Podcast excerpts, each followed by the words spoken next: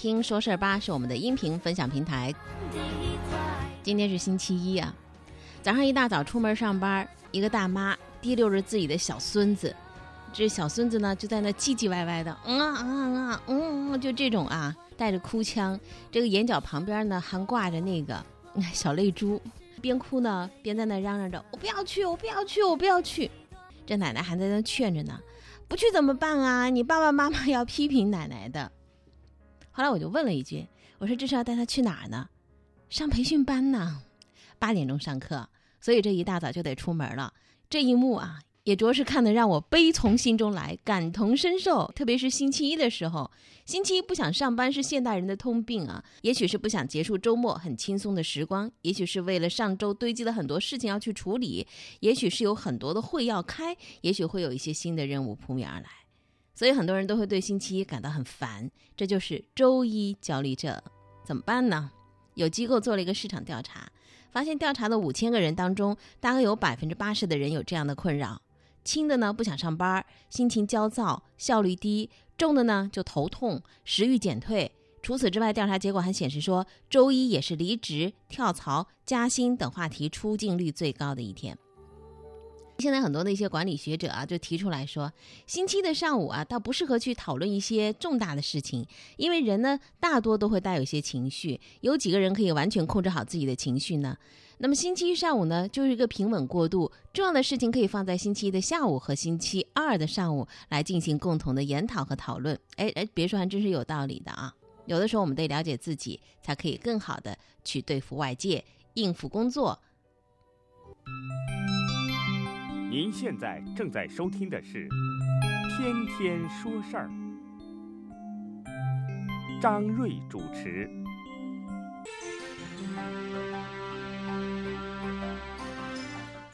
新闻满眼过，听我细细说，一起来关注快速浏览时段，我们和您分享的一些信息。八月四号，国务院的国资委新闻中心的官方微博“国资小新”发了一个文，说国企混改不是公私合营。微博提到，近期国资委和互联网企业亲密接触，鼓励支持中央企业和互联网企业深化务实合作，推动数字经济和实体经济的融合创新。社会各界比较看好这种以改革培育新动能、以合作推动新发展的共赢之举。但是，这种正常的合作和混改却被人歪曲为公私合营，说这是八杆子。打不到的事儿。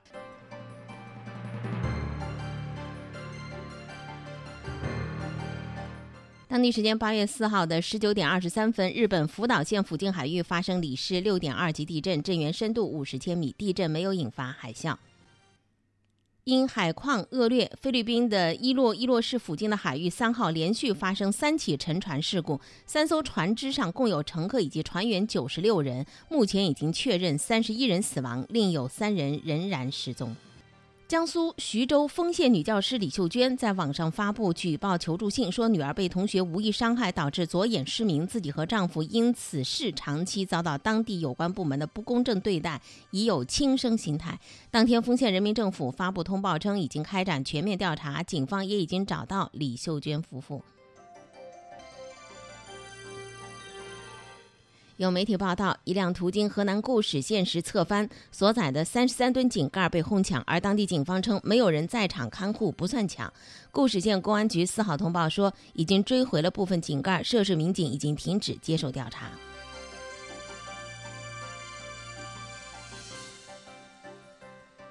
继续来关注快速浏览时段的部分资讯内容。央行召开二零一九年的下半年工作电视会议，这是在星期五的时候。会议对于下半年的重点工作提出了七项要求，其中提出了应势力道发展金融科技，加快推进中国法定数字货币的研发步伐，跟踪研究国内外虚拟货币发展趋势，继续加强互联网金融风险的整治。中国人民银行研究局的局长王信曾透露说，国务院已经正式批准央行数字货币的研发，目前央行正在组织市场机构从事相应工作。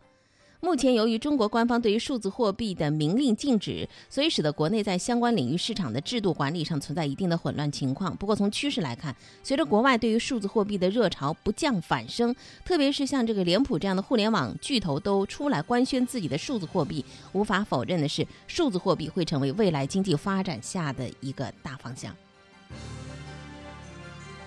贝壳找房发布了九五后的购房趋势报告，显示九五后购房人群在迅速的增加，其中一线城市九五后超四成是全款买房。不过他们也是拼爹妈的一代，在各个年龄段当中，完全由父母购买的人群当中，九五后买房全靠爹妈的占比达到百分之十六点五二。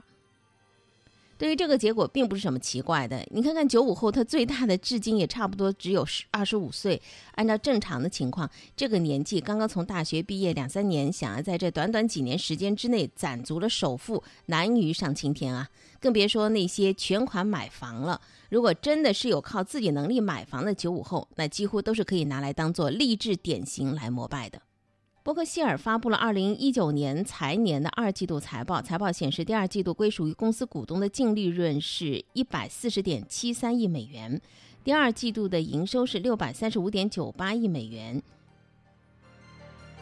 伯克希尔的二零一九年财年上半年归属于股东的净利润达到了三百五十七点三四亿美元，相比之下，去年数字是多少呢？是一百零八点七三亿美元。所以你看，可以看到的是，今年上半年的净利润同比增加了百分之两百二十九。伯克希尔公司是什么公司？就是巴菲特的那个投资公司啊。巴呃，伯克希尔二季度的财报几乎让所有的投资者都有一种“哎呦，走了狗屎运”的感觉。如此远超预期的表现，确实让巴菲特无愧于股神的称号。总体来看，他的投资策略仍然没有变，注重长期的投资价值，偏爱银行和科技公司，尤其是苹果。那么，对国内很多普通人来讲，最近听到有关巴菲特的消息，就是因为那顿饭虽然被孙雨晨放了鸽子，但在如此优异的业绩表现面前，明年午餐会的拍卖还会激烈依旧。那么，这位中国的九零后啊，确实有很多的地方是要向人家去学习的，学习的地方恐怕也不止这么一点点。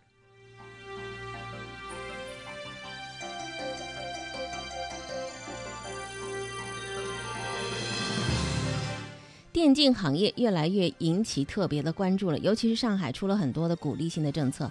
在上海举行的二零一九年的全球电竞大会上，网易游戏总裁丁宁峰在演讲时透露，网易计划投资超过五十亿元，在上海青浦建设网易电竞生态园。建成之后，这会一个集内容、场景、孵化为一体的电竞生态资源的聚合产业基地。近期有一份电竞报告向外界展示了上半年中国电竞市场的飞速发展和巨大的潜力，而且国内陆续有政策出台鼓励电竞产业发展，所以腾讯和网易开始肉眼可见的加大电竞方面的投入。之所以网易会选择在上海打造电竞园区，当然有多重的因素了。上海的电竞产业有很多的政策支持和硬件条件，许多的电竞赛事也是在上海开展的。可以说，上海具备了发展电竞之都的基础。而且，对于网易来讲，在上海的青浦建一处园区，也可以看作是一项房地产的投资。你的故事，我在听。好故事带来好传播，天天说事儿。土耳其女排是去年世界女排联赛总决赛亚军，是中国女排本次比赛遇到的最强对手。但比赛中，中国女排姑娘发挥出色，一传稳，扣杀狠，拦网得分不少，打出了配合，精气神十足，最终轻松拿下土耳其。中国女排也成为继东道主日本、巴西之后第三支获得东京奥运会资格的球队，这也是中国女排第十次获得奥运会参赛资格，前九次获得了三次奥运会冠军。赛后，郎平对热。的北仑主场球迷表示感谢。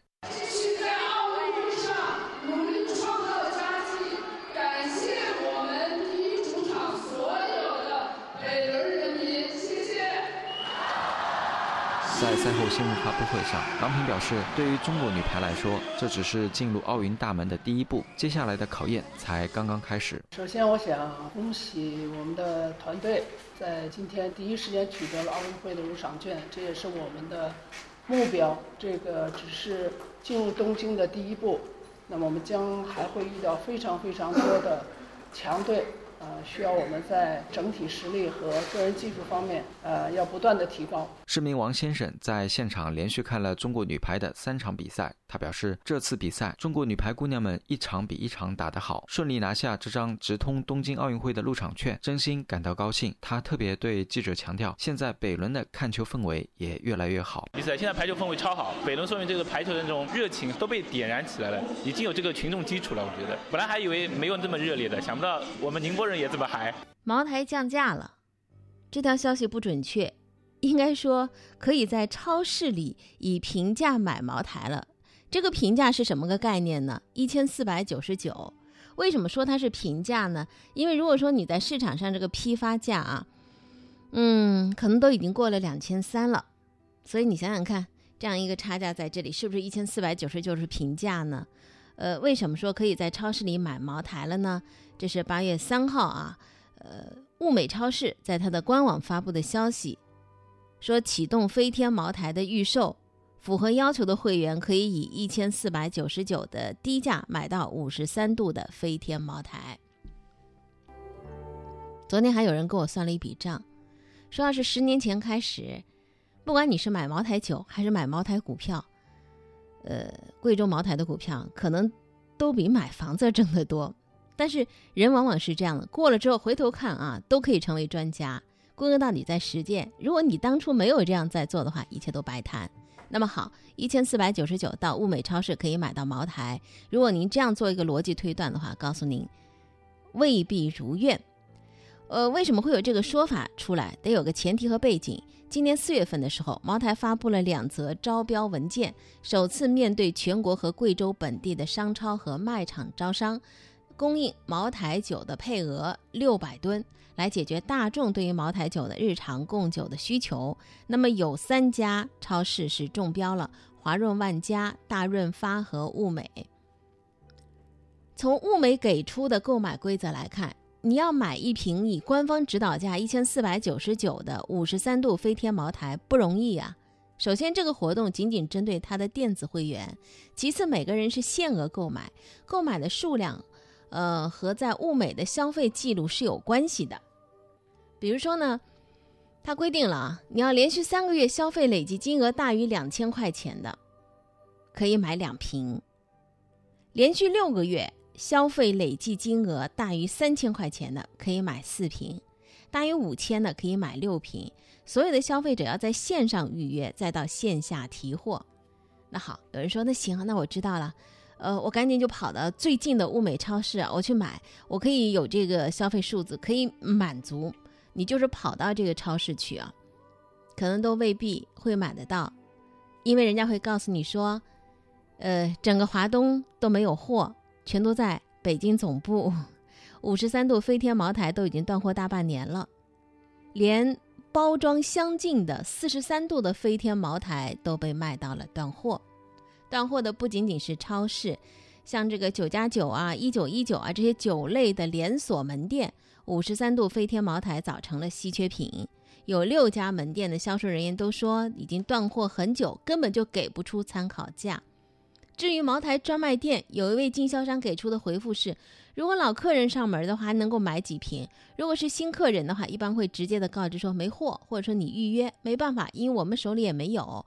如果按照茅台规定的一千四百九十九块钱每瓶的价格销售，那就亏大发了。为什么呢？他说这两天五十三度飞天茅台的一级批发价已经达到了每瓶两千三到两千三百五，比一个月前又涨了百分之十左右。你现在如果有酒，两千三卖给我，有多少我收多少。你看一级批发商都这么贵，烟草专卖店的价格就更贵的离谱了。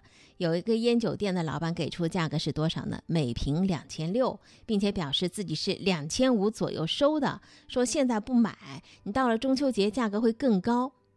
那么经销商说了，诶，这个烟酒店老板说的没错，因为很多地方的茅台零售价都到了两千七、两千八。如果中秋节不大量放货的话，中秋节前每瓶突破三千块钱也不是不可能。放货这个事儿呢，从经销商来看呢，似乎希望渺茫。说你看，超市虽然拿到了配额，但是买两瓶酒的条件都定得那么的苛刻，说明茅台总厂还是不想大量放货的。茅台迎来了最缺货的一年。五十三度飞天茅台的严重缺货，大量的消费者转到了四十三度的飞天茅台，四十三度都出现了缺货的情况、断货的情况啊。还有就是，呃，这个呃，酒酒质和四十三度一样的喜宴，它就卖不动。为什么四十三三度的飞天茅台就卖得好？因为包装和五十三度接近嘛。真的可以说市场上的五十三度飞天茅台进入了严重的供不应求的状态了吗？不好讲啊。有一位白酒经销商刘先生他说，如果大家都是买来喝的话，市场不会像现在这个样子。销售不错的原因有两个，一个是零售终端的消费者对茅台的认可度在提升，特别是两三年前价格比较低的时候；第二个是社会资本卷土重来，开始大量囤积，再加上茅台总厂今年收缩了投放量，最终的价格不涨才怪呢。券商的研报，茅台贵州茅台股票上半年呢，这个销售一点四万吨，还没到全年三点一万吨计划的一半。经销商意见也有，意见最大在哪里呢？去年年末，茅台启动了经销体系的整治，大批经销商被剥夺了总计六千吨的配额，至今都没有重新释放。不少人就在猜测，是不是因为高层动荡，在新旧交替没有完成之前，现任领导也不敢放货。之前呢，茅台原董事长袁仁国因为涉嫌受贿罪被公诉。上两天呢，还有一个消息就是副总啊，也也也也因为这是贪污受贿的事儿。另外一个客观的原因就是基酒不够了嘛，因为它这个基酒的工艺要求，五十三度飞天茅台从投量到产品出厂，至少是需要五年的时间。这样算来，今年茅台的投放量是来自于二零一四年和二零一五年的基酒的产能。但是因为二零一三年的宏观经济景气度下降和反三公消费，当年呢茅台是有意在那个时候放慢了产能的扩张，所以就为现在的短缺埋下了伏笔。数据显示，茅台基酒的产量在二零一三年有过一次大增长，从上一年的三点二万吨增长到三点八万吨，但是之后两年呢，它的基酒的产能分别只是在三点八万吨和三点二万吨。聆听那些细微的声音，汇聚那些柔弱的能量。每一个故事都是开端，而不是结束。我的钱叫我出三百块钱，你说我给不给？我是人我种地，我不容易。我们听到这个哭诉的声音啊，可能比较模糊。这个哭诉的大姐她为什么哭诉呢？说你看我们种的西瓜地啊。多次遭人偷盗，有一个偷盗的被我们逮着了，然后我们就把他给拽倒了。结果他膝盖呢大概摔伤了，这小偷还报警了。然后呢，他们这种西瓜的夫妇俩就被要求赔三百块钱。大姐觉得太不公平了，说你看我们辛辛苦苦种这西瓜，这小偷来偷我们还不能管了，我们还得倒赔小偷三百块钱。这也是发生在上个星期的这个事情。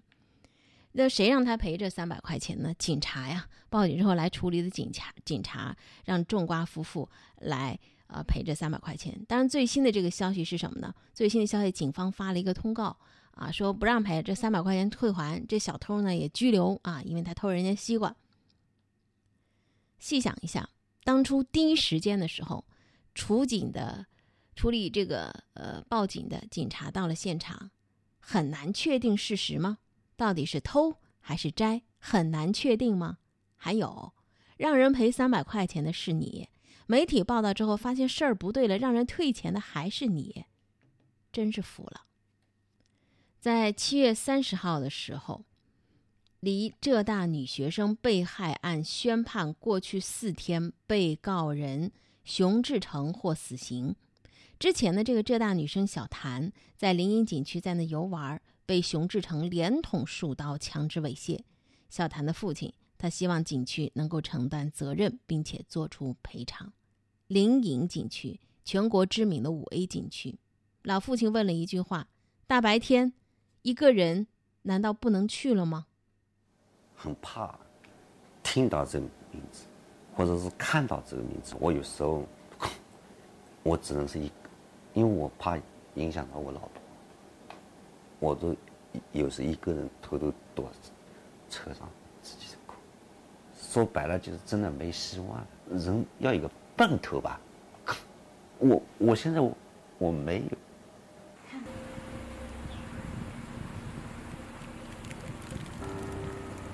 人要有个奔头吧。我我现在我我没有。我从小就是像一个宝一样捧捧起来。我长这么大，我从来都没骂过他，连骂一句都没骂过。因为我真的舍不得，连骂一句的话，因为他再加上他自己很懂事、很自律的一个人。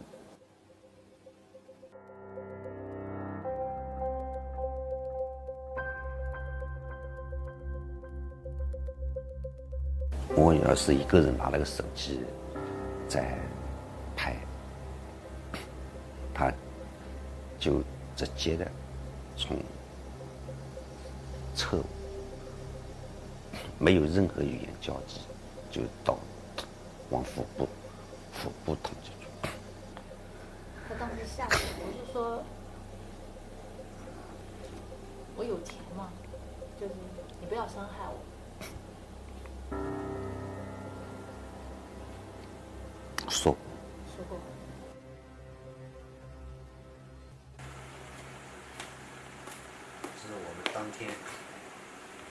当天你看。这个的话是捡手机的江苏南通之人，名字叫吴之。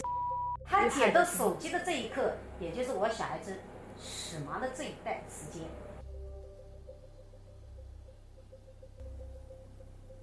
误导我，差一点到江苏南通去找我的小孩，也差一点让我找不到我的我小孩的尸体。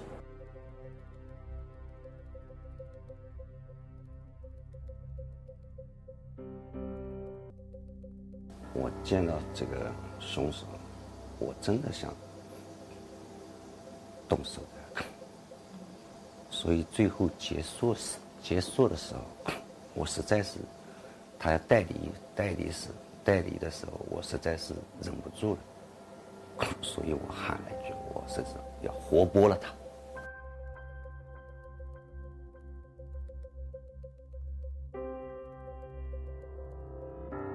我说不好，我也想不明白，全国知名的五 A 级景区灵隐，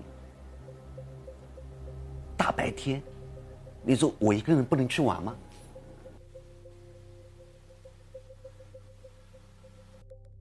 你有责任就要做出赔偿，我我要求他赔偿，就是要他是有责任的，包括对这两个捡手机的人，我肯定要追责。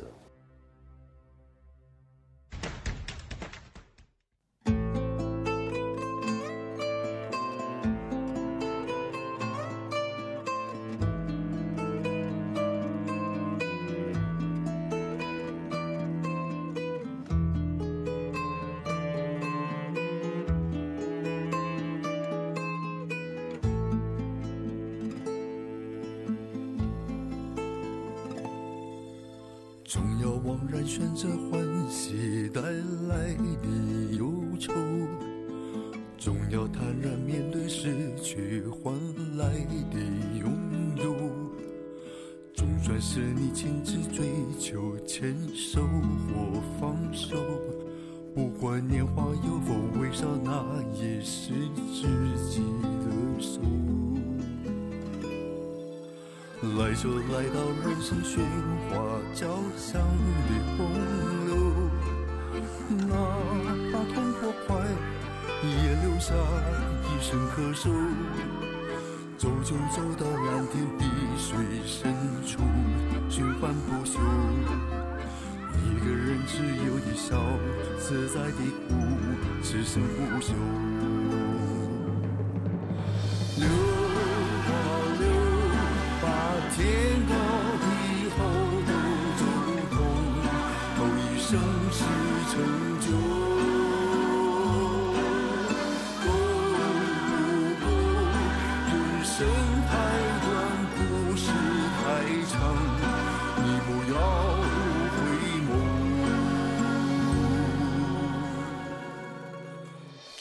突然选择逗留，我冒险出走，总要黯然决定低头，我从容战斗，总在倾听内心呼唤，一去不回头，管他冬夏炎凉，也写下了自己的春秋。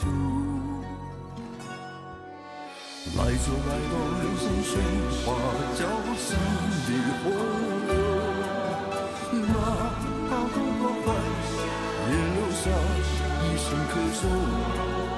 走就走到蓝天碧水深处，时光不朽。